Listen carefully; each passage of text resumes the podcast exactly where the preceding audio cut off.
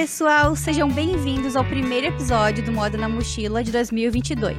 Eu sou a Mariana Lima e a minha convidada de hoje é a Marcela Lorenzão. A Marcela é uma das minhas grandes musas inspiradoras dos últimos tempos. Além de ser jornalista, ela tem uma formação incrível em moda design e apresenta um dos meus podcasts favoritos, o Moda Importa. Marcela, muito obrigada por ter aceitado o meu convite. Eu nem tô acreditando que eu tô conversando contigo hoje. Que honra, imagina que palavras ótimas e lindas de se escutar assim numa recepção calorosa. Obrigada pelo convite, Marta. Eu que agradeço. É, eu sou muito fã do Modo Importa, né? Já te falei. É, é um dos canais que eu uso para me manter informada sobre notícias globais e também que tem a ver com moda. É, eu acho que tanto você quanto o Potter, para quem não sabe, o marido da Marcela apresenta o Modo Importa com ela. É, eu acho que vocês dois tem, apresentam assim o podcast de uma forma muito leve, mas também trazem muita informação legal, dados mesmo, que é uma coisa que eu quero trazer pro Moda na Mochila em 2022. Então, vocês são uma inspiração para mim. E Legal. hoje, assim, é, no podcast de vocês, vocês falam sobre notícias gerais. E eu uhum. conheci você através do seu podcast. E eu não tive a oportunidade de conhecer quem que é a Marcela, né, antes do uhum. Moda Importa. Então, é, eu sempre falo muito aqui também sobre carreiras na moda, né? E eu nunca entrevistei uma jornalista, uma jornalista de moda, E é uma coisa que eu, particularmente, tenho muita curiosidade, porque eu queria, antes de estudar moda, de ser estilista, a minha intenção era ser jornalista de moda. e aí eu fiz curso técnico no Senai durante o ensino médio, e assim, a vida foi se encaminhando, me tornei estilista. E acabei deixando de lado esse sonho por um tempo, mas agora aqui tô retomando, né, um pouquinho. E ah. eu queria saber de ti, assim, lá no início da tua carreira, quando você decidiu fazer a faculdade de jornalismo, você já pensava em trabalhar com moda? Você ou nem passava pela sua cabeça ainda? Ai, assim, bom, em primeiro lugar, eu queria dizer que então tu me conhece realmente de uma, de uma temporada bem uh, recente, bem atual, que é de, de vir para frente das câmeras e para trás do microfone uhum. para falar, porque eu fiquei um tempo me recolocando, saí de duas licenças maternidade seguidas, né? Então, uh, realmente, antes tu ia me, possivelmente ia me conhecer se fosse me conhecer pelo trabalho que eu fazia com outros clientes de moda, mas prestando assessoria de comunicação atrás, super atrás. Eu nunca uhum. me colocava à frente, não aparecia, não tinha um canal de, de vídeo, de comunicação, de áudio, nada disso. Isso realmente é uma coisa bem recente. Aliás, fazem nove meses que o Moda Enquanto existe. Eu até brinquei, fiz um post hoje falando que é no meu perfil pessoal, dizendo que é uma gestação e que, veja que irônico, eu precisei de duas gestações para me achar numa coisa que eu queria fazer com o formato para esse momento da minha vida uhum. e tudo isso, assim. Então, assim, o que, que eu acho, tá? Eu me formei, tu tem que pensar também que eu me formei há um bom tempo. Eu me formei em 2007 no jornalismo. Eu fiz jornalismo na PUC, aqui do Rio Grande do Sul. Eu sou sou gaúcha, sou de, de Cruz Alta, que é uma cidade do interior do Rio Grande do Sul. Uhum. Minha família toda é de lá, mas é, eu, na, quando eu nasci, os meus pais já moravam em Porto Alegre e então assim, meu laço sempre foi interiorano, mas com os avós e os tios não da vida lá. Então, minha vida foi aqui, eu fui escolher fazer a faculdade aqui. Eu sempre tive gosto e aptidão para o jornalismo, assim, no sentido uhum. de ser essa pessoa falante, expansível, eu sempre gostei de ler muito, eu sempre gostei muito de, de cultura, de história, de geografia, de, de viajar, de estar informada nisso. Então, o jornalismo, ele foi, eu fiquei em dúvida entre publicidade e jornalismo, isso, né, lá no uhum ensino médio, pensando. E a moda, ela estava presente, mas ela ainda não era uma coisa, assim, era uma paixão. Tinha uh, a coisa da, da roupa, coisa, uma, uma afinidade com a minha mãe, da gente gostar de catar coisa, de procurar, de desbravar, assim, de fazer Sim. combinações. Tem relatos bem antigos, assim, de eu implorar por roupa nova para ir para uma festa quando pequena, aí para as reuniões dançantes, sabe, que a gente uhum. chama aqui no, Brasil, que é, enfim, é, aniversário de crianças, essas coisas assim, eu queria uma roupa nova a cada festa, tem abaixo assinado das minhas amigas implorando por roupa nova, mas não tinha ligação ainda, lógico, com a moda na sua essência. Mas no começo da faculdade de jornalismo ali, eu comecei a experimentar um pouco mais, uhum. porque também foi um universo que me abriu muitos olhos para muitas questões. A gente sai, eu vinha, como eu falei, do interior, depois de um de um colégio particular de Porto Alegre, a vida inteira no mesmo colégio, com amigos da vida inteira, e apesar de ter a cabeça mais aberta, de vir de uma família que me trazia muito isso, a faculdade me trouxe pessoas de todos os lados, gente de outros estados, gente de outras cidades, gente com interesses completamente diferentes. E ali eu me encontrei um pouco na moda. Eu comecei a experimentar um pouco mais nas minhas hum. próprias roupas uhum. e, por consequência, também na no que eu queria fazer assim, no que eu sugeria de pauta, no que eu queria trazer de conteúdos, no que eu comecei a ler, no que eu comecei a ver. E muito por conta de isso não existir, praticamente. Sim. É, eu, eu acho que eu tive um olho, assim, de pensar, eu, isso aqui é o que eu gosto, olha que legal. Eu estava sempre prestando atenção naquilo e não tinha ninguém que fizesse aquilo na faculdade. E pouquíssimas pessoas que faziam isso no Rio Grande do Sul. A gente tinha um veículo que de certa forma trabalhava com moda, que é o Dona, que é um caderno feminino da, uhum. da Zero Hora, que é o principal jornal daqui, e tinha depois, um pouco mais tarde, já no digital, as Patrícias, que são duas, dois ícones, assim, do jornalismo de moda daqui também, que foram pioneiras em muitas coisas, mas era só. E aí, a experimentação também foi para os meus professores, porque eu trazia as pautas pensando assim, quem sabe eu posso entrevistar aquela estilista, muito porque eu queria conversar com ela sobre como era o processo de criação, o que era a cadeia, mas aquilo não interessava muito para aquele para aquela cadeira, para aquela aula. Então também foi um pouco um desbravar, assim, ter que achar uhum. uma pauta que coubesse, porque que era interessante falar com pessoas desse ramo. É, a moda sempre vista, né, assim, meio a escanteio. Então, sim, surgiu ali, mas bem devagar. Eu fui indo cavando essas pautas, e aí depois ao longo da faculdade foi se firmando como uma coisa realmente que eu queria tentar, um caminho, tanto que daí eu fui para a especialização em busca disso, né? Minha primeira pós-graduação é em é, moda, criatividade e inovação no Senac uhum, uhum. do Rio Grande do Sul, que também era a única especialização em moda. Olha só. É, então, é muito interessante é. isso, porque a minha intenção antes de ir para a faculdade, né, de moda, é, era isso, assim, era... Eu pensei em fazer esse curso técnico com a ideia, assim, eu vou saber uhum. falar sobre moda, vou conhecer moda, e aí vou seguir com a faculdade de, de jornalismo, uhum. porque daí eu já tenho um pouco de formação, né, no, sobre o que, que é moda, já tenho um pouco mais de embasamento, e eu acho legal que logo depois tu já procurou fazer esses outros cursos, é, porque eu até tava revendo aquele anti-fashion uh, anti manifesto da Lee Edelcourt. E uhum. ela critica muito os jornalistas nesse, nesse manifesto, falando que muitos jornalistas não sabem uh, a diferença do que é, um jacar é para uma, uma estampa. Então, é uma das coisas é. que eu admiro muito em você, assim, que quando você fala no podcast, tem muito embasamento, você traz muita informação, assim, de moda, que é muito importante para o jornalista de moda, né? Não, eu acho, eu te ouvindo assim, fiquei pensando, eu acho que talvez seja um grande problema do jornalismo em geral, de qualquer assunto que a gente vai Pode falar, ser. sabe? Quando tu tra trabalha um jornalismo especializado, a gente espera que aquela pessoa tenha aquela informação mais embasada para poder é, destrinchar. Para mim, eu vejo assim como papel do jornalista destrinchar e trazer uhum. para o público em geral, uma informação mais mastigada, ou que tem interesse público, enfim.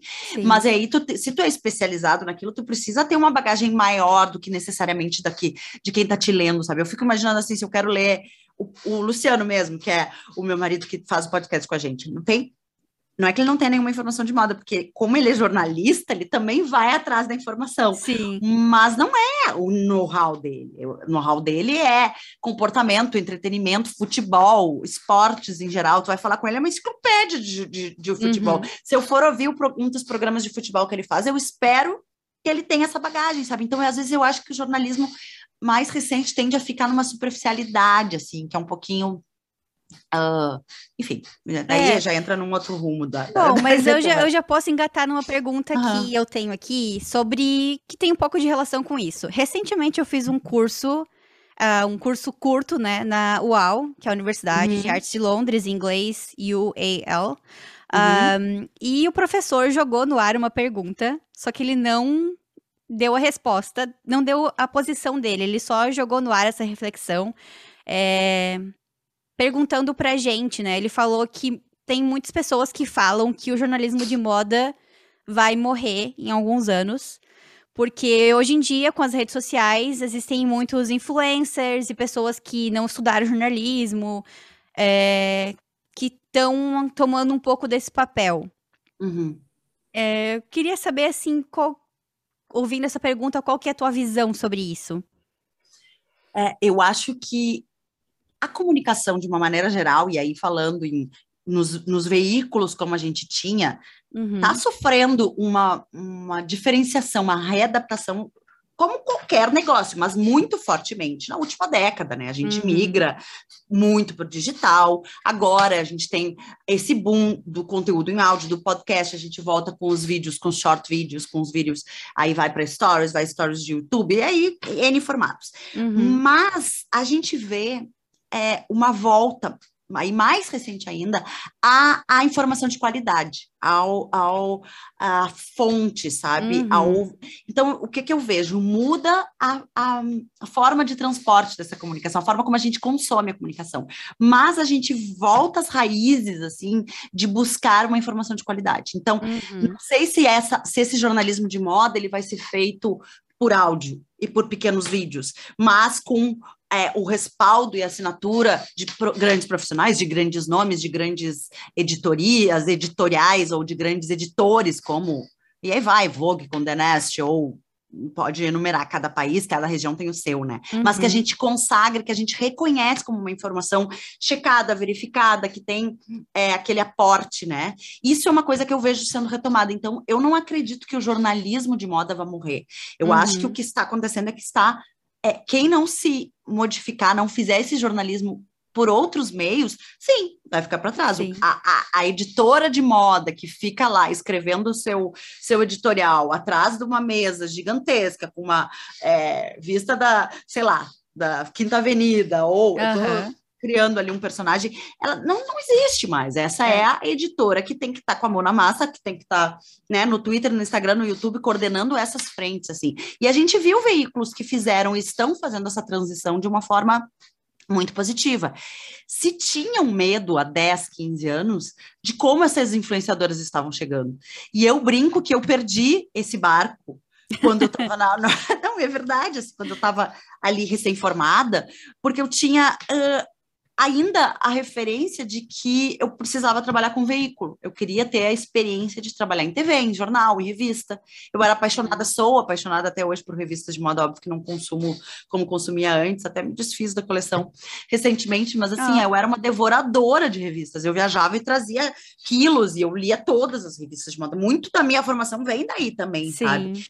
Mas é, tinha esse medo, ai, quem são essas mulheres, essas meninas com milhões, milhares de seguidores que estão aqui na primeira fila contando tudo o que está acontecendo. Mas é uma outra voz. Eu não vejo como uma concorrência, eu acho que isso Sim. se soma. Eu acho que é uma outra voz, é um outro expertise, é uma forma de passar informação é, bem diferente e que tem que estar tá junto, tem que estar tá ali do lado a editora de moda, a jornalista de moda, o fotógrafo, o stylist, o, sabe, os profissionais da área, eles têm que estar tá ali, mas transmitindo e contando essa história da mesma maneira, seja fazendo assim é. com o seu telefone, como a Tássia Naves, seja editando um vídeo, seja narrando num podcast o que está acontecendo. Então, eu acho Sim. que são coisas que tendem a andar cada vez mais juntas, se somando, e isso também a gente viu veículos e marcas, digamos, de comunicação que fizeram bem essa transição, que puxaram as influenciadoras para dentro dos seus uhum. times para serem vozes destas revistas e para serem capas e para serem, né? E aí as coisas começam a se misturar, porque agora as influenciadoras também não querem ser só influenciadoras, elas também estão por trás dos conselhos de administração de marcas, elas estão Sim. por trás das equipes de criação, elas estão fazendo collabs, elas estão. Sim. Então, as coisas vão se misturando da mesma maneira que eu acho que essa pessoa especializada em comunicação de moda tem que fazer, sabe? Então, eu acho que, é, acho, acho que faz é... sentido, eu acho que está alinhado com o que eu penso também porque a gente começa a enxergar novas possibilidades dentro do jornalismo de moda, né? Eu falo muito aqui Exato. sobre enxergar possibilidades dentro da moda, é, de não pensar que trabalhar com moda é só ser estilista. Mas uhum. dentro mesmo do jornalismo de moda tem várias possibilidades, né? Exato. Até porque eu acho que talvez, sim, um dos motivos que eu não tenha decidido continuar com o jornalismo de moda lá atrás é porque eu não me enxergava como uma jornalista de revista, de passarela, uhum. né? É... E agora parece que eu tô me encontrando nesse formato diferente de jornalismo de moda, conversando com profissionais, é, né? E assim uhum. como você também, né? Com o moda é, importa.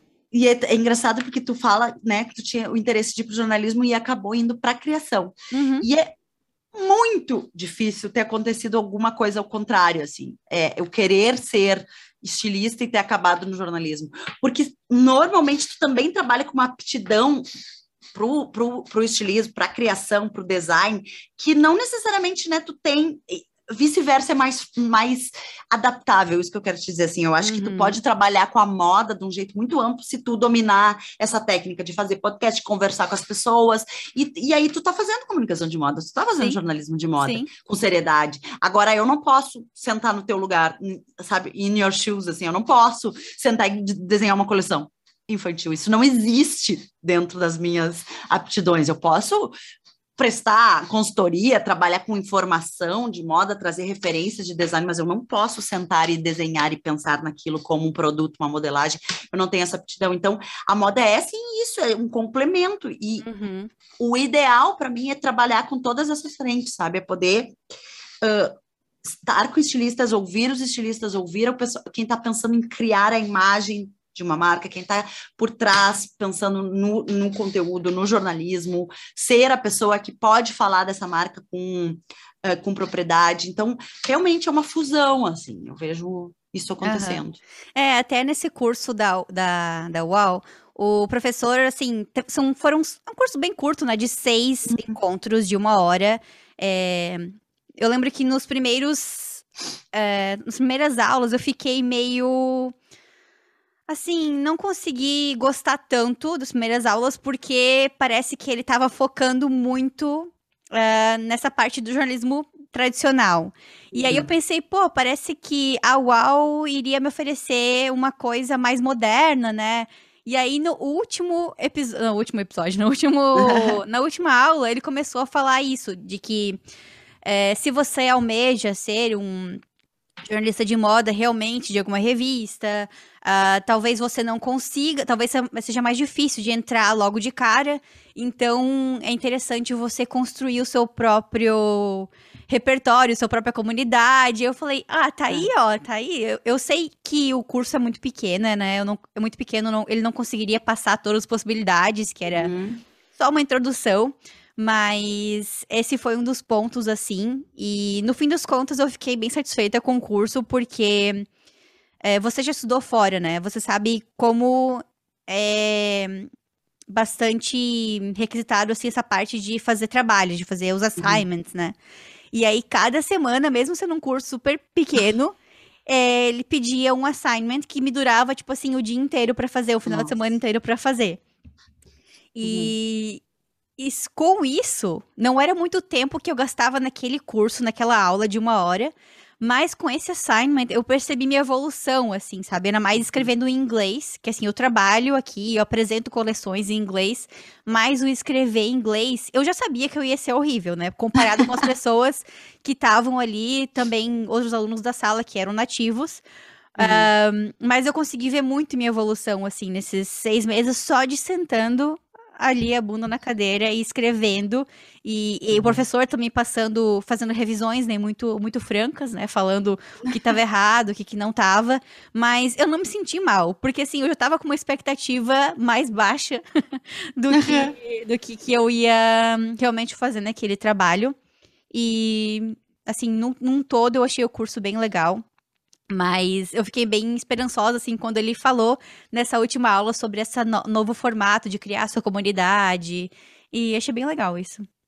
É, tu sabe que eu tenho, chega a dar um calafrio assim na espinha quando tu começa a falar dos assignments e, e, da minha experiência no exterior, assim, porque realmente eu tive algumas de curto, de short courses, assim, de, de summer courses também. Uh, eu, eu fiz um curso na Central St. Martins também, em Londres. Legal. De verão, um na, no FIT, que é em Nova York. Legal. É, e isso foi, de, foi depois é, da minha graduação, da minha pós-graduação na França. E na França, em Fashion Marketing and Communication, né? Assim, é, é quase um trauma, porque foi muito difícil. E eu fui com as não com a minha expectativa baixa para o curso ou para a minha capacidade de curso, mas eu achei, eu vou fazer uma, eu tinha acabado de sair de uma pós-graduação no Brasil, estava trabalhando, queria morar fora, queria ter essa experiência da moda na França, disso daquilo. Escolhi um curso para estrangeiros, uhum. porque eu não dominava Não era em francês, francês, então? Não, era em inglês. Uhum.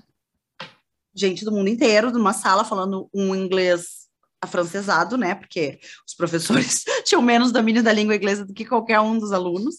Mas, assim, ó, a, a, a, metodologia é muito semelhante a isso, assim, é na base dos assignments, muito menos dos encontros em si, e sim de uma aula como a gente tinha antigamente na escola, a dispositiva, uhum.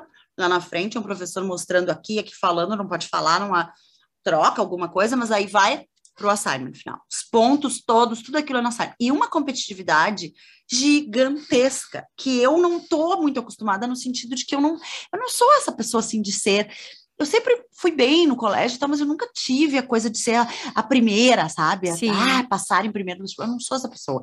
E aquilo começou a me transformar é, para ruim, assim, para o mal, e eu, não, e eu tinha que, que estudar, eu tinha que sentar, eu passava os finais de semana fazendo trabalho, e era muito exaustivo, porque a gente passava o dia das 8 às 16, todos os dias na sala de aula, ia para casa, de noite já, né, tu sabe como é o inverno no hemisfério uhum. norte, de noite, aí tu tem uma coisa ou outra que tu tem que fazer, mais ali do cotidiano, acabou no outro dia a aula, aula final de semana, assignments, assignments, em inglês, tu ouvindo aula, pensando em inglês. Hoje eu pego as minhas anotações da pós-graduação, é uma loucura, porque eu anotava um pouco em inglês, um pouco em português, aí fazia observações em inglês, daí uma puxava um balão em português. Tu imagina isso para a cabeça da pessoa. E aí, chegar no final de semana, ter que me juntar com os colegas, que é uma coisa que eu odeio, que é trabalho em grupo. Tem gente de todos os lugares. É claro que isso é muito da experiência que se quer proporcionar uhum. para esse aluno, né? Só que assim, eu já tinha 24 anos, é, 24, 25, tinha gente mais nova, tinha gente de 21, tinha gente, tu tinha que ser graduado já, né, para estar tá lá, uhum. lógico, na pós-graduação. Uhum. Mas tinha gente recém-formada, tinha gente já mais velha, tinha gente com filhos, tinha gente de tudo que era jeito, e daí tu tem que conciliar aquilo, fechar aquela cultura para fazer um trabalho andar, aquilo era muito exaustivo, assim, foi um ano muito difícil. Foram dois anos é, ou um ano de curso? Um ano, um ano de curso, depois três meses de estágio e depois um trabalho de conclusão, em inglês também. E aí, o trabalho de, de conclusão também eu fiz, uh, foi legal, é um trabalho que eu me orgulho, assim, de ter feito, mas eu também, eu escrevia em inglês e aí eu mandava para uma revisora aqui no Brasil, que era, é, enfim, minha amiga que dominava, que era professora de inglês, porque assim, tu, tu, ou tu escreve ou tu coordena todas, toda a gramática, sabe assim? É. Então, claro, eu escrevi em inglês, ela ajustava, fazia mais re, re, revisão mesmo, não tradução, né? Revisão é. daquilo tudo. E foi o jeito que eu consegui de fazer, de dar certo, de fazer a tempo, assim.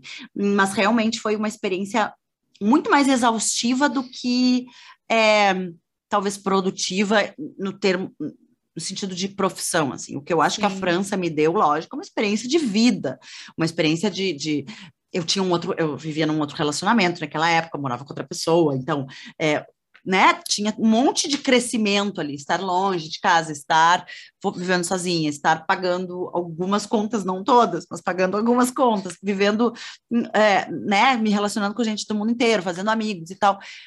Mas o talvez eu tenha usufruído muito mais da minha pós-graduação aqui sabe? No Senac, que foi mais intensa em termos de aprendizado do que lá, porque hum, lá era essa só. metodologia. Claro, é lindo, tu tem um título maravilhoso, uhum. tu tem, né, uhum. uma graduação ótima, tu tem um monte de coisa, mas o que eu uso efetivamente hoje, eu acho que tem mais a ver com a minha minha vida, os meus interesses, como eu te falei, com as coisas que eu consumia já de informação, Sim. e talvez com a formação do Senac, que foi muito mais mão na massa. Que a gente produzia o desfiles, a gente produzia as notícias, a gente escrevia artigos, a gente, sabe, tinha mais. É, era mais fundamentada, assim, do que Uhum. lá, que era quase uma escola, sabe? Uhum. Daí os preceitos do marketing, os preceitos da comunicação. Claro, tem algumas áreas ali que foi maravilhoso poder vivenciar, tipo, visual merchandising. A gente aqui no Brasil tá engatinhando em Sim. VM, né, que a gente chama.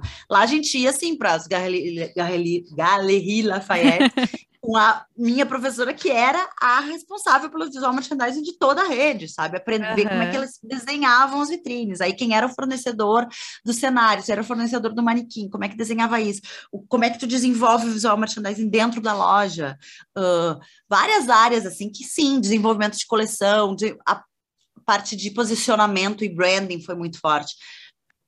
Falando assim, parece que já é um monte de coisa, mas eram tantas cadeiras, era tanta coisa que se tu pincelar três ou quatro que efetivamente estão comigo hoje, talvez seja pouco, sabe? E por que que, por que que você escolhe, como que você chegou na escolha da França?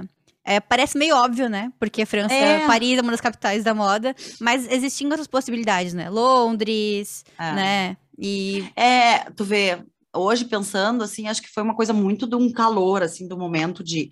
Tem toda uma mítica. Eu já conhecia, ah, já conhecia Paris, já tinha ido, já tinha ficado um tempo lá. Mas o- essa, meu ex-namorado, essa pessoa com quem eu estava junto na época, Uhum. queria. Ele também era jornalista, era meu colega no jornalismo, e ele estava estudando documentário. A paixão dele era trabalhar com documentário, era ser um Uhum. documentarista. Então tinha essa base da França ser esse nicho da criação do cinema documental e era lá que ele queria estudar. E eu tinha essa possibilidade, vamos para lá, e aí, ao mesmo tempo eu tenho cidadania italiana, então tinha uma Ah, legal. facilidade de, de ir para a Europa de uma maneira geral, sabe? Uhum, uhum. E aí eu criei a Itália, mas a Itália eu achava que tinha uma coisa muito em cima do mercado de luxo, que hoje me interessa mais do que me interessava na época, sabe? Eu estava mais Uhum. focada mesmo em tentar trabalhar, entender o, br- o branding e, o marketing de uma outra maneira, e, eu via, por exemplo, no Marongani, é muito esse posicionamento das casas de luxo, aí tu pega as casas é, de Firenze, as casas, né, muito típicas, lá eles tinham esse posicionar para a moda de luxo, sabe? Uhum. E Londres, ainda bem que eu não fui para Londres, eu podia ter ido, eu acho que foi, foi uma escolha meio do calor do momento, mas ainda bem, porque o meu curso no Short Course de verão na Central São Martins também foi super difícil, super intenso, e eu acho que eu teria passado um perrengue talvez até maior lá. Mas É. Acho que teria tido uma experiência de. E foram todas as coisas de onde que a gente quer viver. Londres é mais difícil, Londres é mais caro, como é que vai ser? Tinha Uhum. toda essa mítica de Paris. Mas daí, dentro disso, quando a gente decidiu que era a França, a gente foi vendo é, onde que funcionava, onde que nós dois poderíamos entrar. Tinha uma possibilidade em Lyon, e aí. Sendo um curso pago, né? Tinha essa possibilidade bem grande, assim, tinha o Instituto Français de la Mode, que eu também fiz um curso de verão, na verdade, que, aliás, tem um prédio incrível na beira do Sena, tudo que tinha um curso também voltado para o luxo, e o, SMOD, é, que é, o, é a École Supérieure de la Mode, que foi onde eu fiz. E, e foi legal, assim, foi, foi tranquilo para ser aceita, mas o, o dia a dia ele foi bem mais Foi difícil. puxado. Foi puxado. É, eu até começou a falar sobre aquela parte ali de escrever um pouco em português, escrever um pouco em inglês. Tá. Eu algum dos assignments, dois, eram pra fazer uma análise de eh, desfile, né? Uhum. E não, não é análise, é um report, é um É, um, é uma análise de desfile. É, no fim das contas, o professor falou que só os, os, os jornalistas seniors das revistas que fazem isso, mas de Sim. qualquer forma a gente teve que aprender. Sim. E eu lembro que eu pesquisei alguns textos, alguns vídeos no YouTube pra aprender como que fazia isso, né? Porque ele não falou como Uhum. que fazia. Ele falou, tipo, ó, você tem que pesquisar e aí eu vou dizer se tá certo ou não tá. E, e aí eu pesquisei e uma das é, dos vídeos que eu encontrei foi de uma hum, alemã e ela falou que nos desfiles ela gosta de escrever na língua natal dela porque ela consegue pensar em adjetivos mais rápido. E aí depois ela senta e faz, escreve todo lá o, o report Uhum. dela Mas durante o desfile ela escreve tudo na língua natal. Eu Olha falei, só. olha só, porque cada um tem seu método, né? É. Mas eu achei, eu achei foi uma dica legal que essa, essa youtuber. Claro, é, só que daí lá a gente precisava exercitar muito também disso, dos adjetivos e do inglês. Agora eu lembrei de uma, de uma matéria, de uma disciplina que tinha que era. Não me lembro se era fa- Fashion Analysis, é, e tinha uma professora super legal, também toda ah, tranquilona, assim, para os padrões franceses também, porque é, eles têm uma hierarquia muito forte, sabe? Tu pode estar lá, ser uma profissional já, eu já tinha trabalhado em TV, já tinha trabalhado em jornal, em digital, eu estava lá fazendo uma pós-graduação, mas era tratado como uma aluna de colégio, sabe? Uhum, Então, a uhum. maioria dos professores se colocam muito assim. E essa professora era uma professora mais acessível, um pouco mais nova. E a gente precisava fazer, era justamente assim, as análises dos looks e das. É, as referências, eu lembro que a gente tinha que recortar, mas era assim, colagem.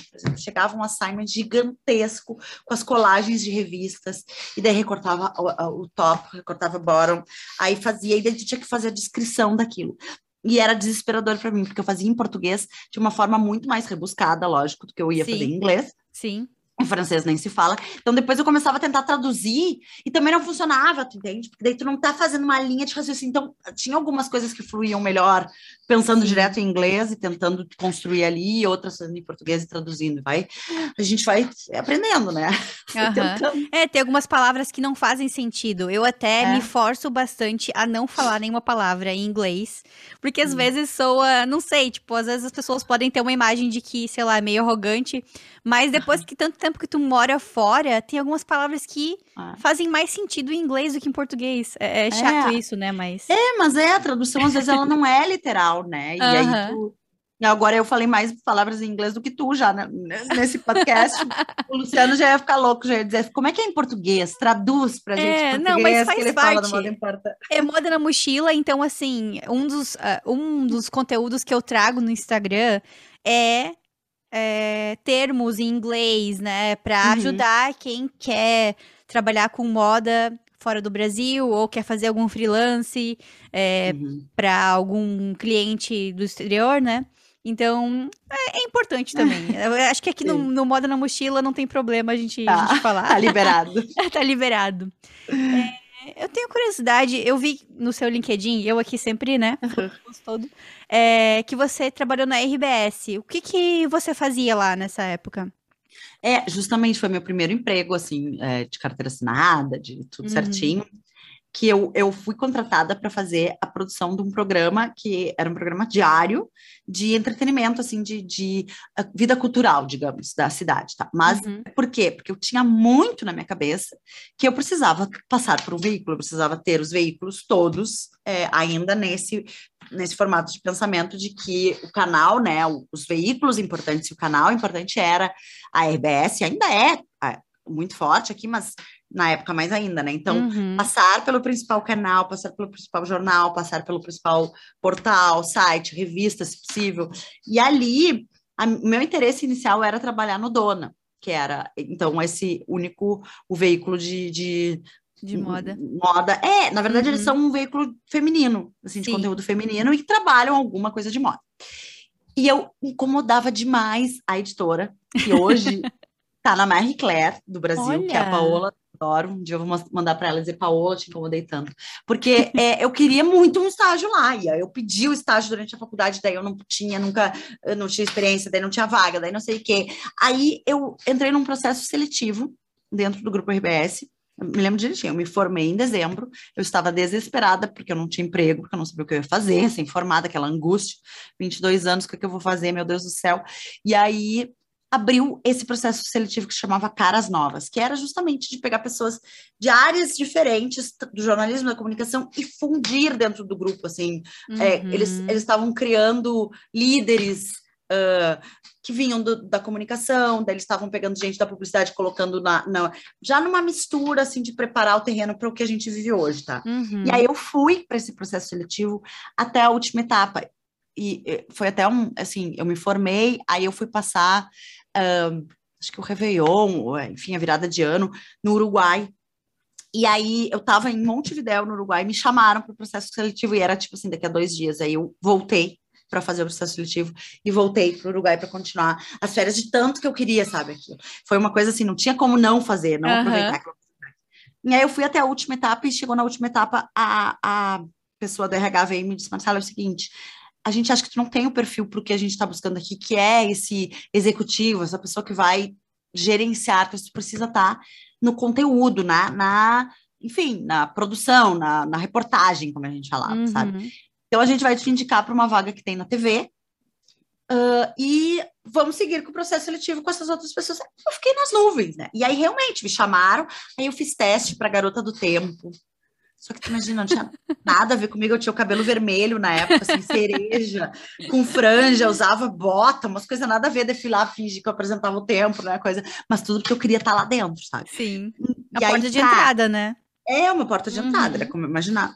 E aí, olha, não, não é pro tempo, não é muito esse perfil que ainda tinha esse perfil todo da, da bonitinha, no, né, no taieiro e tal, mas a gente no entretenimento tem uma grade de programação assim, assim, assado, que eu acho que tem a ver. Aí eu entrei para fazer a produção desses programas. Então, ah, era, uma, era uma correria, assim, porque era cada dia o, o que está acontecendo na cidade, as exposições culturais. Existia um personagem assim, mitológico daqui de Porto Alegre, que já faleceu, que era o Tatata Pimentel, que, aliás, era um grande professor de comunicação na PUC, de semiótica, e ele apresentava esse programa, então ele andava por todos os lugares da cidade, conhecia todo mundo, então, e eu fazia essa produção, de onde ele ia, com quem ele, que ele ia entrevistar. Aí depois eu fui para uma, uma grade de programação, para a mesma grade de programação, mas que fazia um programa chamado, chamado Falando Abertamente, que era um programa de entrevistas de tarde, nesse clima assim dos é de casa, sabe? Esses uhum. programas que é meio que tudo, daí tem entrevista de sobre vida sexual, daí tem entre um cozinheiro, aí tu vai para um outro quadro, que é a Tânia Carvalho também, outro outro personagem mitológico daqui que apresentava. Daí eu fazia a produção e alguma coisa de reportagem para esse programa. Aí, eu também aí já insatisfeita, porque eu não era bem aquilo, mas eu estava indo, estava aprendendo a fazer, eu não sabia fazer nada disso, né? Eu fui aprender uhum, a fazer. Uhum. Só que eu, eu, era contratada como repórter e eu fugia de todas as, as reportagens de TV. Eu pensava, eu preciso passar pela TV, mas eu não queria fazer o microfone, a TV, o tipo, estou aqui. Oi, Tânia, não sei o que. Eu, eu endureci, era uma coisa muito difícil para mim. Sei lá, tinha um formato assim que uhum. era difícil para eu me enquadrar, sabe? E aí eu me lembro que na época a minha chefe, que é a Alice Urbim, chegou e me disse assim, Marcela, a gente precisa trocar o teu, teu contrato, porque tu não faz reportagem, tu não quer fazer, então tu vai ficar na produção que eu acho que é o que tu, que tu gosta, que é o que te interessa, e vamos trocar para produtora. Daí trocaram lá na minha carteira para produtora. Ah. E aí eu fui para minha grande, assim, melhor temporada na TV, que era o Estilo Próprio. Era um programa apresentado. E aí eu já via uma fusão do digital, do online, do escrito muito grande. Assim. É a Fernanda Zafra, uma grande jornalista daqui, que hoje mora em Londres, trabalha para a Band, é, já está, sei lá, quase 10 anos, e 8 anos em Londres, faz correspondência para a Band, para a uhum. Band News, para o rádio. Na época, ela tinha uma coluna no final de semana no Caderno Dona, chamada Estilo Próprio, tinha um programa semanal chamado Estilo Próprio, e tinha o site que na época também era isso, a gente está pensando em 2008, né, gente? Então, assim, era o por dentro do portal da RBS, o blog, o site do Estilo Próprio, com os programas inteiros lá, com muito mais conteúdo do que, que a gente trazia no programa. E aí eu entrei para trabalhar com ela e foi uma grande escola, assim, porque a Fernanda falava muito essa língua já mais do que a gente vive hoje, sabe? Conectava uhum. a coluna. O que saía na coluna do jornal era o programa, assim, parte do programa da TV ia para o programa, para a coluna no jornal. Dali, dali a gente desmembrava para o site em outros assuntos, e ou aquela entrevista, aquele programa, trechos que não entravam lá. Tinha culinária, mas tinha muito de comportamento, de moda, de publicidade, de tendência. A gente pegava. Era uma coisa bem desenhada por ela, assim, o estilo próprio. E foi muito legal trabalhar com ela ali, porque daí eu peguei, era mão na massa, assim mesmo, na produção. E uhum. ali eu já estava com a cabeça de, ah, eu quero isso da fora, eu quero trabalhar com moda. A Fernanda sabia que eu queria trabalhar com moda, então a gente volta e meia cavava uma coisa com moda aqui em Porto Alegre, inclusive era um momento, porque tinha um outro programa dessa mesma grade de programação, que é, ia ao ar às 10 da noite, era assim, cada dia da semana era um estilo, era o que a gente chamava de faixa estilo, porque aí na segunda-feira era estilo próprio, na terça-feira, agora não me lembro a ordem, mas na terça-feira era estilo viagem, estilo moda, estilo casa e companhia, e estilo zen, que era, enfim, cada um tratava. E, e não passava as... Santa Catarina, né? Não passava em Santa Catarina, não ah, passava, era grade local. É, exatamente, era dentro uhum. da grade. E aí, as gurias do estilo moda, que são minhas amigas hoje, uma delas também mora em Nova York, que é a Candice Feio, hoje correspondente da Globo News. Tá, tá, todo mundo no jornalismo, né? Segue todo mundo no jornalismo. A Candy e a Milene, que trabalhavam no estilo moda, volta e meia a gente fazia umas coisas de moda e a Milene ficava brava. É, você pauta do estilo moda, por que, que tu foi entrevistar? Porque era eu lá tentando cavar alguma coisa, sabe? Uhum. Assim, esse atrito. E aí eu saí dali para ir estudar na França, daí pedi para sair, enfim. Uhum. Mas foi muito legal porque nesse tempo de TV eu também pude fazer produção para grandes eventos ao vivo, tipo shows, uma, uh, Planeta Atlântida, que é um, um, grande festival de música que tem aqui, que são dois dias, um monte de coisa, o ao vivo produzido, o Réveillon na beira da praia, a cobertura, sabe? Eu, uhum. Então eu ganhei uma experiência bem legal nessa época ali. Sim. E aí também podia escrever no digital, Uh, não, não escrevia no impresso, mas estava ali do lado na produção daquilo que saía no impresso, sabe? Então foi bem interessante para mim. Daí, daí fui direto para a França. Ah, Essa foi a minha experiência. Ah, foi muito bom porque foi aos poucos tu foi tendo uma confirmação de que tu realmente é. queria trabalhar com, com moda, né? Com Exatamente. jornalismo de moda, né? Meio que assim, e... ele é, pedindo contatos da galera e conseguiu. Total, e isso é uma coisa que também os veículos têm, sabe? Muito. Uhum. Tu tá uhum. dentro da. Ainda é muito forte tu ser esse. Então, tu tem uma rede de contatos muito grande que se forma. Tu é um veículo que é chamado para as coisas, para cobrir, para receber. Eu entrevistei uma vez que, aliás, é o maior vexame eu acho, da minha curta carreira como repórter. É. Mas eu fui fazer entrevista para esse programa de tarde, que era o Falando Abertamente, esse programa que ficava ao vivo duas horas de tarde, com o John Casablancas. Aliás, é, assim, para mim era, nossa, o cara criou é, tudo que a gente sabe sobre as top models hoje. Eu fui era um horror para mim, eu estava super nervosa. Apesar de eu saber quem ele era, tudo o ter que fazer aquele mise-en-scène, sabe, da TV, do gravar, foi horrível para mim. Sim. E tem uma outra coisa que também a TV me deu, que é porque eu conheci o Luciano nessa época lá na TV. ah, legal. a gente foi colega de. Hoje estamos aqui, né, com dois filhos, mas a gente foi, foi colega de trabalho. Eu namorava, ele ele estava solteiro, mas a gente se conheceu lá, foi se reencontrar depois. Mas então, enfim, coisas da vida, né? Ganhamos Sim. experiência, ganhamos um relacionamento, é. filhos. Que legal. Não, mas isso que tu fala, eu até faço uma assim, relação com a minha carreira também como estilista. Parece que é um passo a passo. Como você falou, o seu sonho era entrar uhum. primeiro na TV e aí conquistando aos pouquinhos, parte uhum. por parte.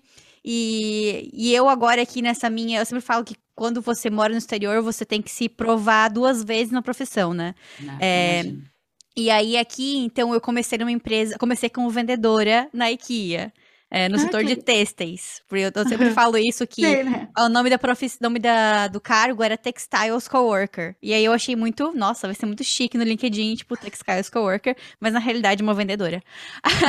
aí eu comecei lá, e aí depois comecei como designer numa outra empresa de uniformes, e hoje trabalho nessa empresa como designer.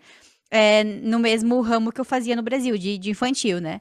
E uhum. parece que, assim, essa empresa que eu tô, ela não é ela é, assim, vende mundialmente, como você me perguntou no início do podcast, mas ela não é reconhecida mundialmente. E aí uhum. parece uhum. que, assim, enquanto eu não conseguir passar num processo seletivo de uma empresa uh, reconhecida internacionalmente, eu não vou sossegar, sabe? É, aí é muito louco isso. Quantos anos tu tem, Mari? Desculpa. 27. Ah, é, sabe que eu acho que tem uma coisa assim que vai acalmando o coração da gente ao longo Espero do tempo. Porque eu tinha muito isso ali, porque eu precisava passar por esses veículos, daí uhum. tinha as uhum. revistas, daí meu sonho era trabalhar com as revistas e tal. E aí eu me lembro direitinho. É, Bom, duas coisas que me vieram agora na cabeça. Uma que eu estava já trabalhando na TV, já tinha sido contratada, estava já, acho que fazendo essa primeira uh, produção desse primeiro programa. E a, a Paola Deodoro, que eu falei que era editora de moda do Dona, me liga e diz: Marcela abriu uma vaga, vem para o estágio aqui na, no Dona. E eu falei: ai, agora eu tô na, fui contratada na TV. E aí, muito mais interessante, porque eu era contratada, né? Ganhava uhum. mais, e, enfim, tinha mais responsabilidades. Mas eu já estava dentro do grupo, e eu me lembro que eu falei assim: ah, mas era era o de moda, né? Mas quem sabe a gente vai por esse caminho aqui um pouquinho mais, né, uh, longo, talvez, mas... E a outra coisa foi que quando eu estava na França, te falei que tinha um ano, né, de, de pós-graduação, e aí depois eu precisava fazer três meses de estágio, e depois fazer o TCC. Quando começou os três meses, a, a busca para o estágio, é aquele desespero também, porque o, a escola tenta encaminhar e dar as indicações, e aí começa aquela maratona de entrevistas para estágio na França, é estágio não remunerado. Né? Hum. Não existe essa função de. Então, é, aí também... eu também entrevistei algumas. Eu não estudei aqui, mas, Sim. quer dizer, eu fiz um curso curto também que não era de moda, era de programação, olha só. é, mas eu conversei com meninas que fizeram faculdade aqui, elas falaram que a maioria dos estágios não é remunerado e eu é. fico tipo, ai, cara. Não, exato, assim, é super difícil isso, porque tu tá, tu já, já é graduada, né? Tu, tu tá, no caso ali, eu estava terminando a pós-graduação. E aí tu vai para um estágio obrigatório não remunerado que tu precisa passar até um dia. E aí eu comecei também numa busca desenfreada, mandar carta para tudo. Peguei carta de recomendação, que também não é uma prática muito comum aqui no Brasil, mas uhum. que a gente uhum. sabe que no exterior é super comum. Sim. Peguei carta de recomendação com a Fê Zafre, que é essa pessoa, eu te falei do estilo próprio. Peguei com a minha chefe, com a Alice peguei com um monte de gente daqui, dessa minha trajetória. E aí, ah, não aparecia, vai fazer isso, vai fazer aquilo. Nisso, eu encaminhei por aqui um programa uh, que eu tive durante um tempo, que era o enfim, depois eu, eu conto que era um quadro, que eu viajava pela, pela. Se tu jogar no YouTube, depois tu vai achar, também é um pouco vergonhoso, mas enfim. como é que é o nome? depois eu te conto. fica pro, pro Max, fica, fica pro, pro em off. off, em off para as pessoas não procurarem. Mas é, tá lá ainda, eu acho. E aí, e, e conversei com as Patrícias aqui também, e a gente acertou que eu faria, que eu trabalharia para elas, já que era um estágio não remunerado, eu podia escrever, eu estava em Paris, eu podia escrever como correspondente uhum. e podia fazer esse quadro para a TV aqui, uh, apresentando de lá, viajando. Daí eu pensei, nossa, vai juntar o útil ao agradável. Eu vou escrever em português, eu vou estar tá na França, eu vou estar tá na Europa, eu vou poder ir daqui a pouco me inscrever. Já fiquei sonhando, né? Nas semanas de moda, eu vou viajar, vou fazer esse quadro sobre turismo para a TV e tal. Então eu já tinha isso, fiquei tranquila porque eu ia ter o estágio atestado, uhum. trabalhando para o Brasil. Uhum. E aí nisso, eu estou viajando para o interior da França em Cognac, que é a, a cidade terra do, do Cognac, que a gente conhece hoje, né? Num hotel super charmoso, era um, acho que era um feriado francês. E aí me liga assim, no, no meio, foi, era um feriado porque eu lembro que era uma sexta, era um dia útil, e eu pude ir, é, um, um, dia útil eu digo, não era final de semana, né? Mas veja só, os jornalistas estavam trabalhando no, no feriado francês. e aí toca meu telefone e diz, Marcela, oi, aqui é a fulana da Vogue, da Vogue Paris, a gente viu teu currículo e a gente queria saber se tu tá interessada no estágio, se tu ainda tá interessada. Primeiro que era tipo assim, tu precisa vir hoje de tarde para entrevista. Ah. E eu tava em conhaque. E aí eu é a Vogue, eu preciso ir, tá, e como é que é o cara? Não, é o estágio não remunerado, são oito horas por dia, não sei como, não sei como, tu não tem isso, tu não tem auxílio, não sei o dararara, e tu tem que falar, e tem que ver o teu francês, porque, claro, a gente pode falar inglês na redação, mas tu vai ter que trabalhar. E me deu um gelo também. Bom, primeiro que eu não vou, meu francês não vai passar por uma redação de moda, Uhum. Eu posso me comunicar no café, no padeiro, com, com bate. Não, é verdade, meu era bem, ainda é assim, bem inicial, iniciante, Sim. sabe, meu francês. E segundo, que daí se eu tiver que fazer qualquer coisa escrita e tal, marcar, produzir, acabou, né? Mas ao mesmo tempo, assim, meu, é a hora de eu ter uma coisa na Vogue. Aí eu falei para ela, eu posso te ligar em seguida, porque eu tô no interior da França e eu não, não sei se eu, eu não conseguiria voltar, sabe? E ela disse, é, mas a entrevista é hoje, a gente tá chamando mais algumas pessoas e eu... Aí desliguei e fiquei, o que eu faço? O que, que eu faço? O que, que eu faço? E aí foi a hora que eu pensei, gente, eu já tô com eu só precisava. Claro que eu queria estar dentro da Vogue, porque é isso, tu começa dentro da Vogue. Vai saber se eu tivesse entrado onde é que eu ia estar hoje, sabe? Mas, ao mesmo tempo, era só um estágio não remunerado, sabe assim, como qualquer outro. E aí eu pensei, eu vou ficar com o do Brasil, que já tá certo, uhum. porque aí eu vou ter que largar o do Brasil, vou, vou voltar, daí ao mesmo tempo bateu toda a coisa da França, de eu estar tá viajando, é muito maluco as escolhas, sabe, que a gente faz na hora, assim. E eu pensei, tô no interior, eu tô aqui num hotel que a gente demorou um tempão para reservar, que era caro, que era isso, que era aquilo, como é que eu vou encerrar essa... Sei lá, tu começa a se boicotar também de outras maneiras, assim. E eu não voltei pra entrevista, eu não fui pra entrevista e eu falei, aí eu liguei, agradeci, eu acho que ela deve ter ficado meio incrédula, né, tipo, quem é essa pirralha estudante brasileira aí que não... Mas sabe o que é? Eu acho que, assim, uma coisa que eu falo muito aqui só o fato de a mulher ter te ligado. eu acho que eu já, já ficaria feliz. Aqui eu sempre falo isso, que uma coisa que me motivou a sempre continuar procurando emprego aqui era isso. Quando alguém me chamava para uma entrevista, ou quando alguém uh, olha o meu perfil no LinkedIn uhum. de alguma empresa, sabe? Quando alguém me manda Exato. uma proposta, mesmo que eu não, não, não aceite, é, só, porque é muito difícil. Né? No, assim, é. aqui no exterior, as vagas são muito concorridas. No Canadá, é. principalmente, é. assim, antes da pandemia, né? Tu ia olhar no LinkedIn tinha, tipo, 100 aplicantes para uma vaga, sabe?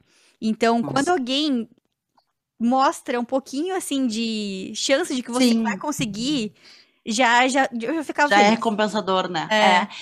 Mas sabe que hoje, daí a gente falando sobre aquilo de ter que passar por um grande grupo, de ter que passar por uma grande. Hoje, eu olhando para trás, assim, eu me lembro que também foi uma coisa que começou a me bater muito fortemente ali.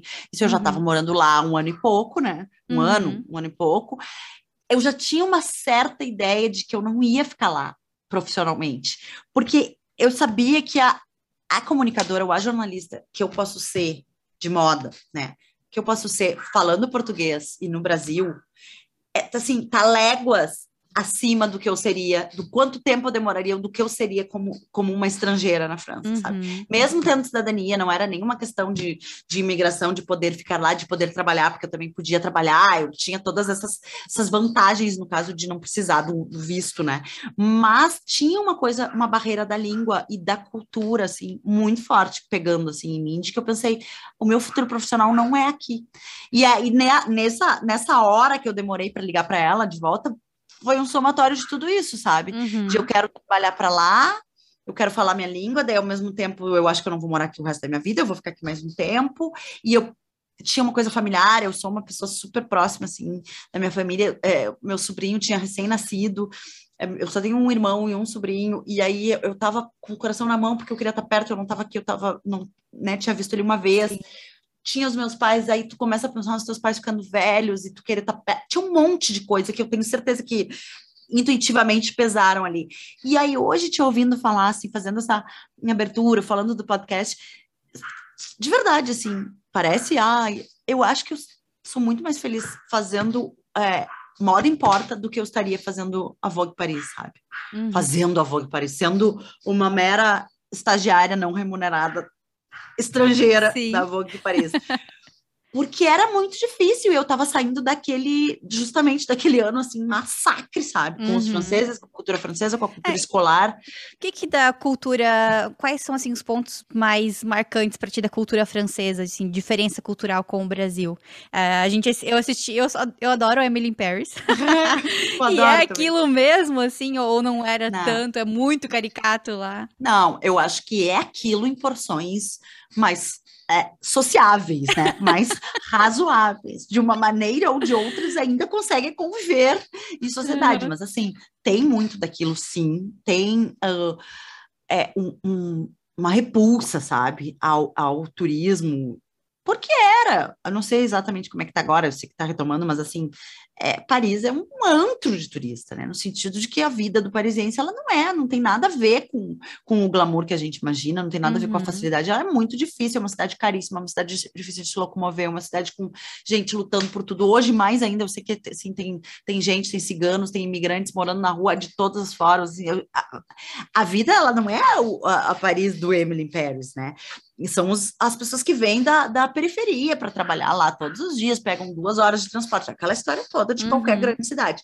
Porém, os franceses são sim um pouco daquele ranço com essa vida parisiense. Muito bom. Então é um somatório pior até, eu acho, sabe? Porque o Emily Pérez não mostra a banlieue lá, que é a periferia, chegando, uhum. Châtelet, a multidão lutando por, por vendendo relógio, sabe, no, no relógio falsificado no tapete. Relógio, pulseirinha. É, dando golpe, assinando uma coisa e te roubando uma coisa da bolsa. Aquilo lá não tá no Emily Paris.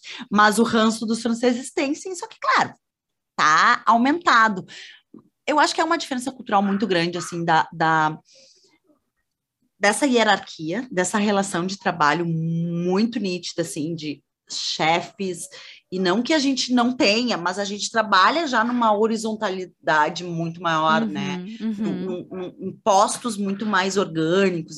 É, aquilo do ser chefe, ser subchefe, ter a, tem uma coisa quase burocrata, sabe? Assim, é, eles Aí, falam muito da burocracia lá na Emily Paris, né? Nossa, isso Que é, é impossível muito... demitir alguém na França. Não, e assim, é, seguro saúde, sabe? Essas coisas assim, gente, eu desisti. Tem uma hora que tu paga para não fazer, sabe? Porque a burocracia, ela não. Ela, tu é vencida pela burocracia, tu uhum. é vencida pela. Mas também tem toda uma coisa muito legal que eu acho que são. É, que, que no, no Emily in Paris, especialmente, está muito retratado, que é uma, uma liberdade, sabe? De ser de ser daquele jeito, uma liberdade de, de ser é, claro quanto às tuas, aos teus, às suas preferências, aos teus gostos, ter seu espaço, tipo a chefe lá da Emily, super uma mulher de meia idade, super bem resolvida, sexualmente uhum. resolvida, aquilo tudo é muito transparente, sabe? As, é, é, tem uma posição também das mulheres muito interessante na, na cultura francesa, assim, que eu acho que... E eu gosto particularmente da coisa da, da é, de ser um país super democrata, assim, claro que temporadas mais para lá, mais para cá, não estou nem uhum. falando de uhum. política, mas no sentido de ser esse país que tenta abraçar todo mundo e criar essa oportunidade, falha miseravelmente dar oportunidade para todo mundo, mas está lá tentando, sabe? As coisas estão tentando acontecer, assim. Mas Muito eu acho preocupada com sustentabilidade também, né? Exato, aí tu vê as marcas francesas, assim, um passo adiante, sabe? Uh, e aí, lógico, a moda, ela grita na frente, porque a França se organizou muito antes de todos, né? Como uhum. uma como um, um, um nicho, como um, um made in France, né? Um, trabalhou muito forte suas marcas, suas origens, suas, suas capacidades ali. Isso eu acho que eles fazem muito bem feito. Então, talvez um dos pontos fortes seja o branding, sabe? Eles trabalharem o marketing das suas das suas empresas se, se fecharem muito, se defenderem muito também nesse mercado, uhum. que é uma coisa que é uhum. importante, sabe? Que eu acho que para a indústria. E aí, lógico, impulsiona eles lá para frente em sustentabilidade, em design, muitas coisas, assim. Mas eu via, hoje olhando para trás, eu acho que deve, para quem pegou a vaga do estágio na Vogue, não sei quem foi, não faço ideia, deve ter sido super difícil, assim, porque é, eles tiram sangue, sabe? Tu vai ser uma, uma. Talvez tu não aprenda nem tanto, mas tu vai estar tá dentro da Vogue, tá, legal, mas assim, tenho certeza que foi um trabalho que beirava a escravidão, uh, super suado. É, daí eu acho que tá mais para Diabo Veste Prada do que para Emily in Paris. É, nossa, nem me fale. É uma coisa que eu sempre falo também, é que eu tive sorte. Eu nunca tive nenhum uh, coordenador ou coordenadora ruim no Brasil. Uhum. Aqui no Canadá eu tive um, uma experiência que não foi muito boa, mas jamais perto do Diabo, Diabo Veste Prada. E assim, a gente gosta do filme, né? Só é. que é uma coisa que a gente não quer pra gente. A gente não, não quer uma chefe Miranda, né? A gente não hum. quer aquilo. Aquilo é, é, muito uma imagem da moda lá, né, dos anos 90, dos anos 2000. Ah. Que agora a gente tá renovando essa imagem, né? Com esses novos, cana novos canais de, de Ainda mídia. bem, né? Graças a Deus. Eu sempre falo que, assim, trabalhar com moda não precisa ser um diabo veste prado, não precisa sofrer, né? É, claro, tu vai trabalhar pra caramba, porque não tem como, uh, mas, mas não precisa ser aquilo, não, aquela escravidão. É, não, e eu acho assim que tem, é, claro que há de se reconhecer como que a Miranda real, né, ou enfim, uhum. a, a, ou seja ela a Ana Winter ou quem for, como ela chegou lá, tu pega a própria Ana Winter, ela é uma enciclopédia de moda, ela tem uhum. um olho, ela construiu aquilo, agora já não faz mais nenhum sentido, né? Não. Esse tipo de, de, de, cargo, de profissão, de, de autoridade, acho que não é mais por aí, assim. Eu tenho certeza que ela sabe disso, porque ela tá lá, super bem na, né, na Condé Nast, de todas as maneiras ela segue atuando, né? Mas é, talvez eu tivesse alguma coisa um pouquinho orgulhosa, assim, ali também, de uh, não querer, sabe? Ter que passar um pouquinho. Chegou o, o meu técnico aqui de som, me aproximou meu microfone, melhorou muito? Olha, sabia? Quer dar melhorou, um oi? Melhorou, melhorou. Mas ela não reclamou, ela disse que estava bom. Melhorou muito, assim? Ou. Não? Melhor, melhor, a gente estava tão empolgada no papo que eu é. nem prestando atenção. Eu falho nisso. Depois o meu editor aqui, meu marido, ele vai lá, por que tu não falou isso? Por que tu não fez tal coisa? Então deixa eu pedir pro meu técnico de som abastecer, por favor, a minha taça, já que estamos aqui com os nossos editores. Uh, na geladeira tem champanhe, aquele champanhe que está aberto de ontem.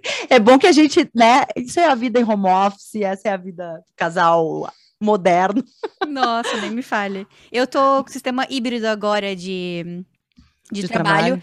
E eu vou te falar que eu até achava que assim, eu via no LinkedIn, por exemplo, alguém falando que gostava de estar no escritório. E eu falava, não, imagina, não, não em Uhum. casa, bem melhor. E assim, falando, sendo sincera agora, três vezes por semana eu vou pro escritório e duas eu fico em casa. Eu não me importo de estar lá, eu acho legal estar lá, até porque eu acho que eu Uhum. aprendo mais. Agora a gente contratou uma designer técnico que é nativa e ela fala Uhum. muitos termos técnicos que eu aprendo Ah, coisas ótimo. novas com ela. Só que o problema é chegar até lá, né? Como a gente estava falando antes do podcast, Uhum. é, aqui em Toronto tudo é muito longe, então o meu trabalho é uma hora de distância. Nossa. É, E Uhum. às vezes eu, eu moro no- praticamente no centro de Toronto. Então, às vezes tem muito trânsito, daí demora tipo uma hora e meia. Ah, E cheguei, como? o pior como é que dia tu que eu já peguei foi duas horas. Então, esse é o problema. Agora, estar lá.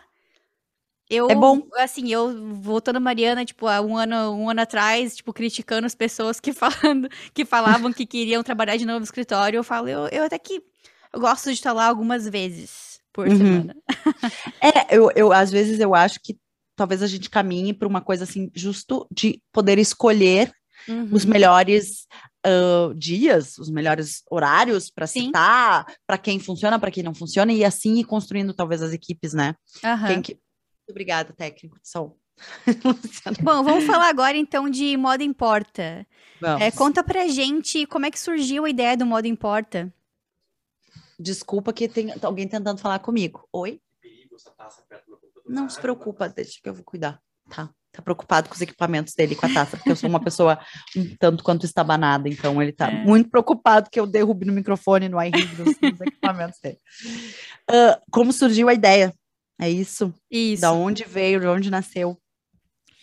Eu acho que veio, assim, francamente, da minha ahn, ansiedade de trabalhar, de voltar a trabalhar e de botar para fora ah, as coisas como eu via e né, trazer um pouco disso assim de notícia, de cotidiano, mas ao mesmo tempo casar com a atualidade e costurar com a moda, que é a Uhum. forma como eu enxergo a moda como um negócio muito importante e que deve sim ser visto como essa ferramenta e essa indústria gigantesca que é e claro com as suas particularidades, os seus meandros, as suas histórias é, peculiares por trás, mas assim efetivamente nasceu das minhas conversas com o Luciano no carro durante a pandemia, porque a gente é, ficou estamos em casa, mas ficamos muito tempo fechados em casa aqui no sul do Brasil. Foi, o, o Rio Grande do Sul foi nos estados que mais fechou, a gente adotou um sistema todo de, de bandeiras, enfim, de isolamento, do Uhum. graus de contágio, etc.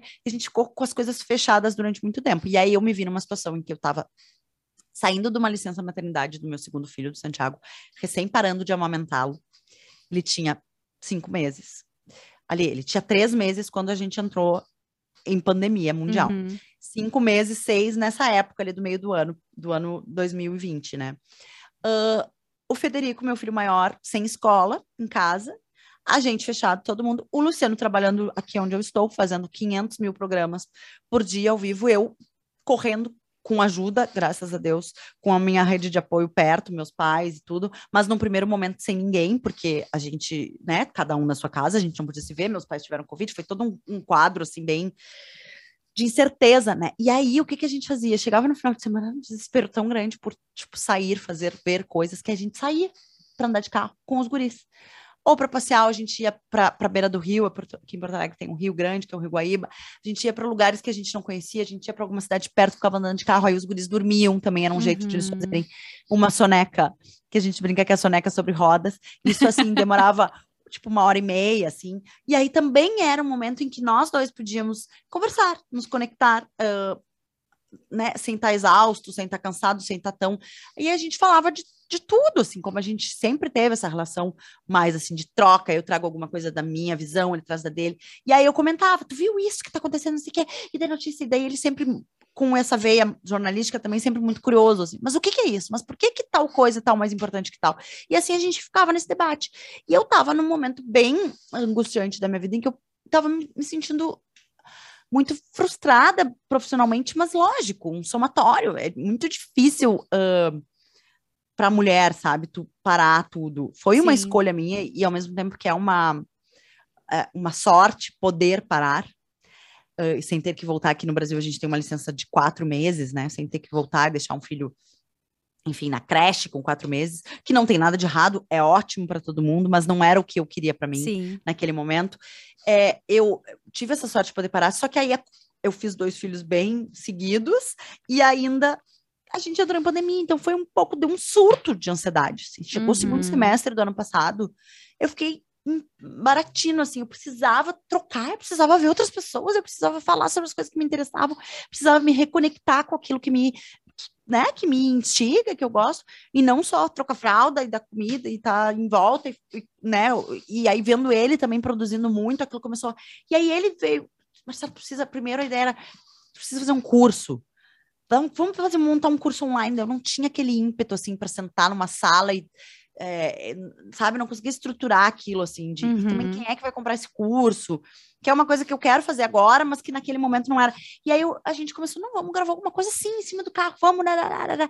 E aí aconteceu uma coisa muito legal, que foi que a gente, ah, antes disso, eu resolvi abrir a minha conta no Instagram, porque daí também foi um, assim, um ímpeto de, vou tentar, sabe? Eu tinha uma conta fechada, eu de certa maneira fazia alguma coisa de conteúdo ali, mas para os meus amigos, né, de uma conta de Instagram fechada, sei lá, mil Aham. seguidores.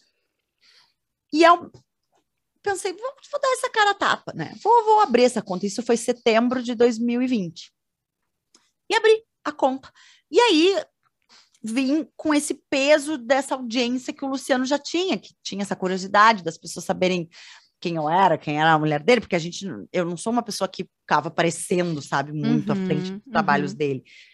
Mas aí eu resolvi, não, eu vou produzir alguma coisa para quem tá chegando, porque não quero que venham porque eu sou a, a mulher do Potter, sabe? E sim, eu quero falar de moda. Se, Não, vocês agora o, aqui, o, o ser- Potter vai ser o, o, o marido da Marcela. Eu adoro, é é assim bem- que funciona.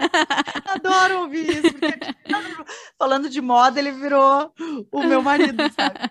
Mas era meio que, não, eu vou usar desse espaço, assim, e comecei a brincar com isso, a brincar com aquela conta aberta, e aí tem essa certa naturalidade para mim de, de falar e de pegar, escrever, de, né, que vem da minha profissão. Sim.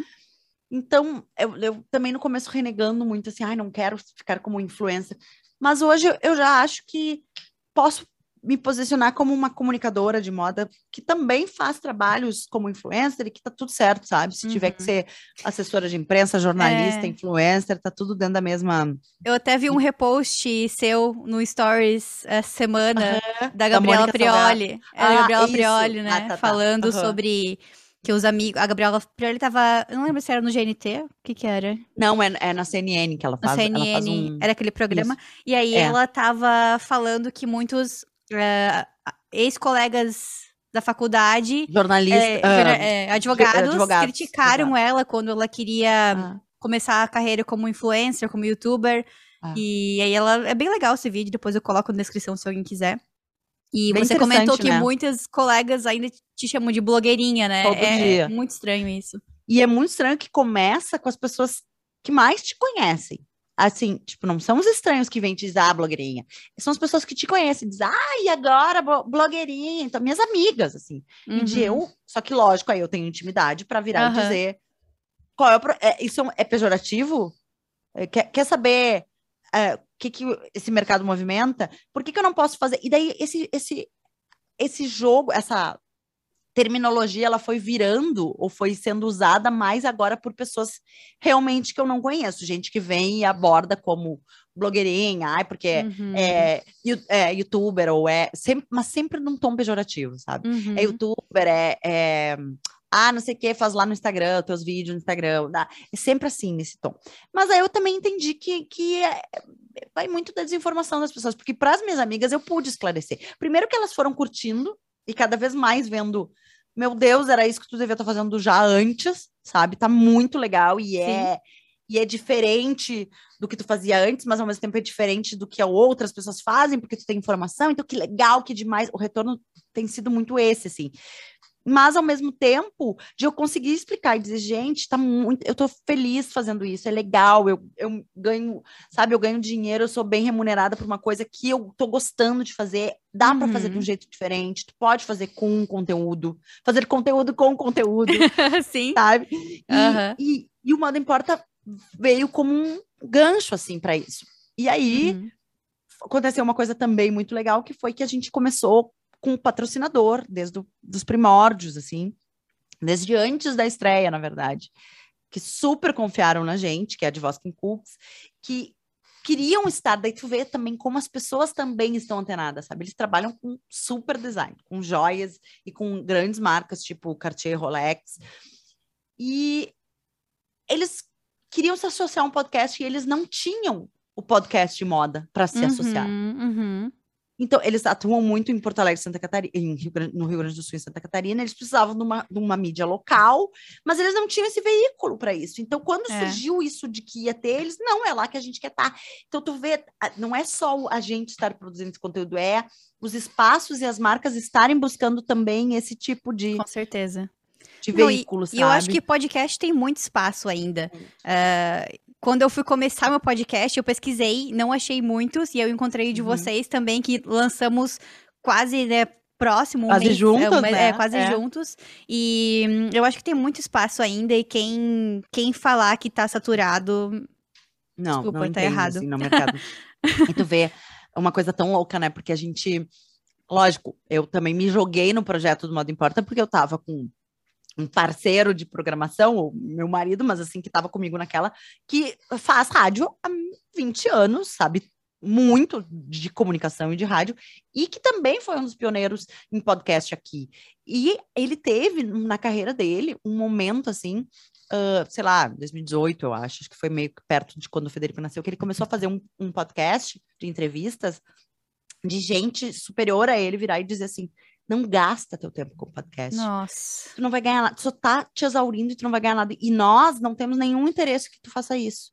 E aí ele te pegar os números assim e mostrar e dizer: Tu tem certeza que tu não quer falar com essa audiência aqui? Isso em 2018. E realmente, construindo, aí foi para um podcast disso, para um outro podcast de humor, para um podcast de futebol, para um podcast de design, para um podcast de moda. E hoje eu brinco que ele não tem mais espaço para criar outro podcast, porque se ele criar outro podcast, fica tudo louco, sabe? Mas, então, claro que eu tinha uh, a confiança de estar embarcando num, numa coisa de alguém que sabia muito fazer um podcast. Então, Sim, ele claro. tem muito mais a visão do, do formato, sabe? Do uhum. tempo, do timing, do tom. Mas eu, eu acho que o podcast também, o legal é que tem todos os Tem formatos. Pra todo mundo. É, é. Tem dia que eu quero é, escutar dentro do carro, indo pro meu trabalho, e eu posso escutar alguma coisa que tenha mais dados, mais seja mais uhum. informativo. Uhum. Tem dias que eu quero escutar um podcast enquanto eu tô trabalhando, então pode ser uma coisa mais leve. Então, Exato. eu acho que isso que é legal do podcast, tem formato para todo mundo, né? Ah, e... e... agora tem assuntos para todo mundo também, uhum. sabe? Tu quer ouvir um podcast de moda, talvez tu queira ouvir um podcast de, só de entrevistas, ou um podcast de, de política, um podcast ou um podcast informativo, que é o recorte das notícias do dia. É, é muito legal. Eu acho que é um uhum. meio assim. Bom, aqui no Brasil, ele ainda tem muito a crescer mesmo. Eu Com imagino certeza. que vocês no Canadá e nos Estados Unidos estejam já, porque é um, é um mercado que já está uhum. girando muito dinheiro, muitas marcas há mais tempo. Assim, no Brasil, Com ainda está consolidando como um, um veículo uh, que possa trazer benefícios Sim. e renda, enfim, né? É. Então, não, acho Tomara. que tem espaço sim. Eu vejo por mim, porque tem dias que eu não tenho podcast para ouvir, que eu fico assim, pesquisando quais os novos. E tem muitas amigas minhas que ainda não ouvem, então acho que com certeza tem é. espaço. É. E olha que ah. engraçado, né? Não, só, desculpa, mas para te complementar, tu Imagina. falou que tem 27 anos. Eu também tenho muitas amigas, eu tenho 36, mas eu tenho muitas amigas que também não escutam. Mas aí, claro, a gente pega a gente que trabalha um pouquinho mais na área, o gente da comunicação, daí todo mundo escuta, todo mundo tem os seus preferidos, gente que trabalha muito com, com carro que, que vai, se desloca, né, se desloca muito, que ouve vários. E, ao mesmo tempo, uh, a minha mãe, por exemplo, que é óbvio, a, a gente apresentou vários para ela, ela gosta de um de outro, aí ela tenta ouvir o modo importa sempre que ela adora. Aí hoje. Eu adoro que ela lá. fala. ela sempre fala. Sim, tipo, ela deixa fica... a Marcela falar. Deixa ela falar. Porque ela, ela mais assistia, na verdade, no YouTube do que ouvia, né? O uhum. hábito de botar assim no fone, tá fazendo alguma coisa, ela não tem muito. E aí, hoje que eu falei, que eu me atrasei, inclusive, porque a gente foi fazer umas compras de Natal uh, juntas, eu, eu não sei o que eu falei dela, disse, ai, sério, essa marca? Não sei o que, mãe, Tu não escuta Moda Importa, né? Porque eu já falei disso várias vezes. Eu não consigo, eu tô lá não sei em que semana, e daí vocês já fizeram outro, e daí outro, daí eu fico nervosa porque eu quero ouvir na ordem. daí eu tô, mãe, não, mas não preciso ouvir não na é ordem. De sequência. Não é de ser na ordem. E assim, pode ouvir o podcast fazendo outras coisas, põe no carro. Ai, não. É, ela quer, ela tem a relação com o podcast uhum. como ela tem com a TV, sabe? Sim. Ela super domina o streaming e vê muita coisa. Aliás, ela é minha referência, assim, em filmes e séries, porque ela consome muita coisa, assim, sempre. Mas, é, ao mesmo tempo, ela não pega o podcast para estar tá ali, sabe, fazendo uma coisa. Ela é parar para ver uhum. o podcast. Então, tu vê também como não só tem um espaço, como tem um espaço que cria relações diferentes com esse diferente público. Tem um cara que eu não sei se tu viu quando a gente falou é, enfim, um ouvinte nosso, também de Santa Catarina, que a filha queria estudar moda e ele começou, que diabos ela vai fazer na moda? preciso me informar. E dela foi, ele foi procurar coisas da moda para tentar entender o que era o mercado, sabe? Isso é muito legal. Com certeza. Ele tem uma filha adolescente, pré-adolescente, que vai querer estudar moda, então ele quer poder se relacionar com a filha, entender o que ela quer fazer. Será que é mesmo isso que ela vai. Então, eu acho fenomenal, assim. Acho que tem um campo muito grande mesmo. Ah, com certeza. Bom, pulando agora para esse episódio vai ser lançado em 2022, né? Ah. Tem alguns planos para 2022 que você pode compartilhar com a gente, pessoais ou do modo importa? Eu acho que, uh, de uma maneira geral, assim, a gente pode dizer que eu, o que eu quero é transformar o modo importa numa. Isso vai acontecer agora em janeiro e fevereiro, mas a gente ainda está construindo alguns formatos, mas transformar numa plataforma de conteúdo. É, eu, eu não quero que ele seja apenas o podcast e o videocast. Uhum de alguma maneira eu já venho tentando puxar e a gente coloca isso junto nos nossos conteúdos. A gente faz conteúdos é, para uma marca de revenda de carro, que é a IESA daqui, que a gente fala sobre design, sobre inovação, sobre sustentabilidade. É o Moda Importa que assina. É, a gente tenta puxar para outras vertentes, mas a gente vai estruturar isso é, de, um, de uma forma bem. Então, ter tais e tais quadros, ter uma, um pedaço de entrevistas, ter um tipo de vídeo para YouTube, um tipo de vídeo para Instagram. O Modo Importa vai migrar para um canal próprio.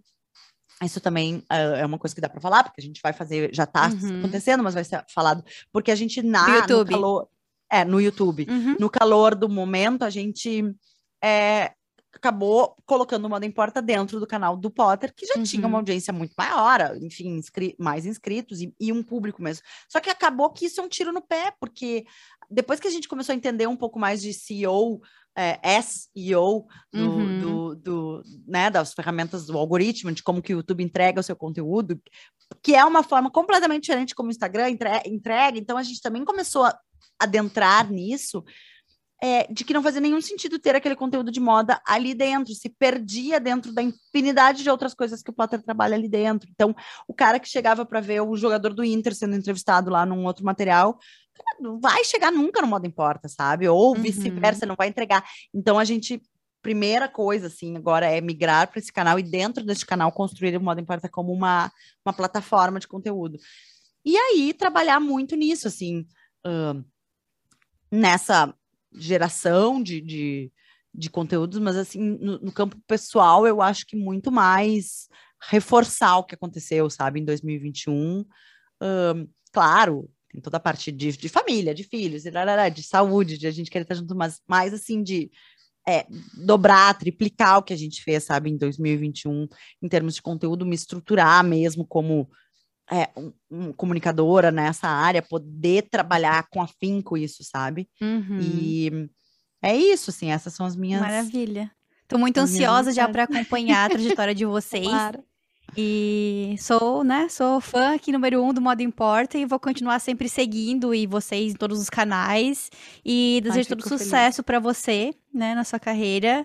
Um, que tudo dê certo e que quem sabe um dia, for pro Brasil, a gente se encontra novamente para gravar um segundo Ótimo. episódio. Eu vou adorar. A gente pode gravar, inclusive, em Joinville, que eu tô devendo visitas. Tem uma grande amiga minha que mora em Joinville, que tem uma marca de roupas. Infantil. Já faz propaganda aí, já, então. Já faz propaganda. Estelata Kids, para quem quiser, moda sustentável do início Estelata ao fim. Estelata Kids. É. É da Karina. É, da Karina e da Isa. A minha grande amiga é a Isa. Ela trabalhava na. Na, na Malve. Eu pegava carona com ela. Olha só, gente, que mundo pequeno. Ai, gente, meu Deus, gurias, se vocês estiverem ouvindo, vou, vou, fazer um recorte, mandar esse pedaço hoje pra Isa. Assim. ela vai ficar louca. A Isa é minha grande amiga, assim, foi minha primeira cliente quando eu tinha a empresa de comunicação, que era Ghost, Inspiração de Moda, com a marca que ela tinha aqui, uh, de moda festa, enfim, ararara, e aí mora em Joinville hoje, tem um, um filhote pequeno, mora com um joinvilense, se diz? Quem nasceu Joinvilense. Joinvilense, uhum. que é o Gabriel, e, enfim, faz moda também em Joinville. Então, assim, olha que mundo pequeno. A gente muito pode pequeno. se juntar em Joinville, porque eu tô devendo visitas para casa nova deles. Adorei, adorei. Nossa, muito, muito obrigada novamente. É... Eu te agradeço o convite. Obrigada, Mari, de verdade, pelo carinho, pela atenção. e vou falar os avisos tradicionais aqui, né? Que eu esqueci de falar no início. Uhum. Se você está ouvindo pelo Spotify, uh, tem o um botãozinho ali de seguir o podcast. Se você está ouvindo, assistindo pelo YouTube, uh, também dá um like no vídeo, faz um comentário aí para Marcela uh, e se inscreve no canal. Ah, e se, se alguém quiser entrar em contato com você, pelo Instagram, melhor forma. Melhor forma. Acho que do Instagram direciona para e-mail, para uhum. tem um Linktree ali que também pode ver o que a gente vem fazendo, já direciona para Moda Importa, já direciona para o contato comercial, para o que quiserem. Então, arroba Marcela com dois L's, W Lorenzon. Lorenzon. Marcela Lourenço, olha, misturei as arrobas, olha que horror, só porque eu falei no começo que eu fui obrigada a trocar a arroba. A eu vou colocar na descrição, aí o pessoal tá tudo certo. Ela com dois L's Lorenzon. e se vocês quiserem mandar uma mensagem para mim, pode mandar pro meu perfil pessoal, que é Marianas de Lima, ou pelo perfil do podcast, que é Moda na Mochila. E é isso aí. Espero que tenham gostado desse primeiro episódio, que abriu com chave de ouro aí, né? 2022. E é isso aí. Beijinhos e até a próxima.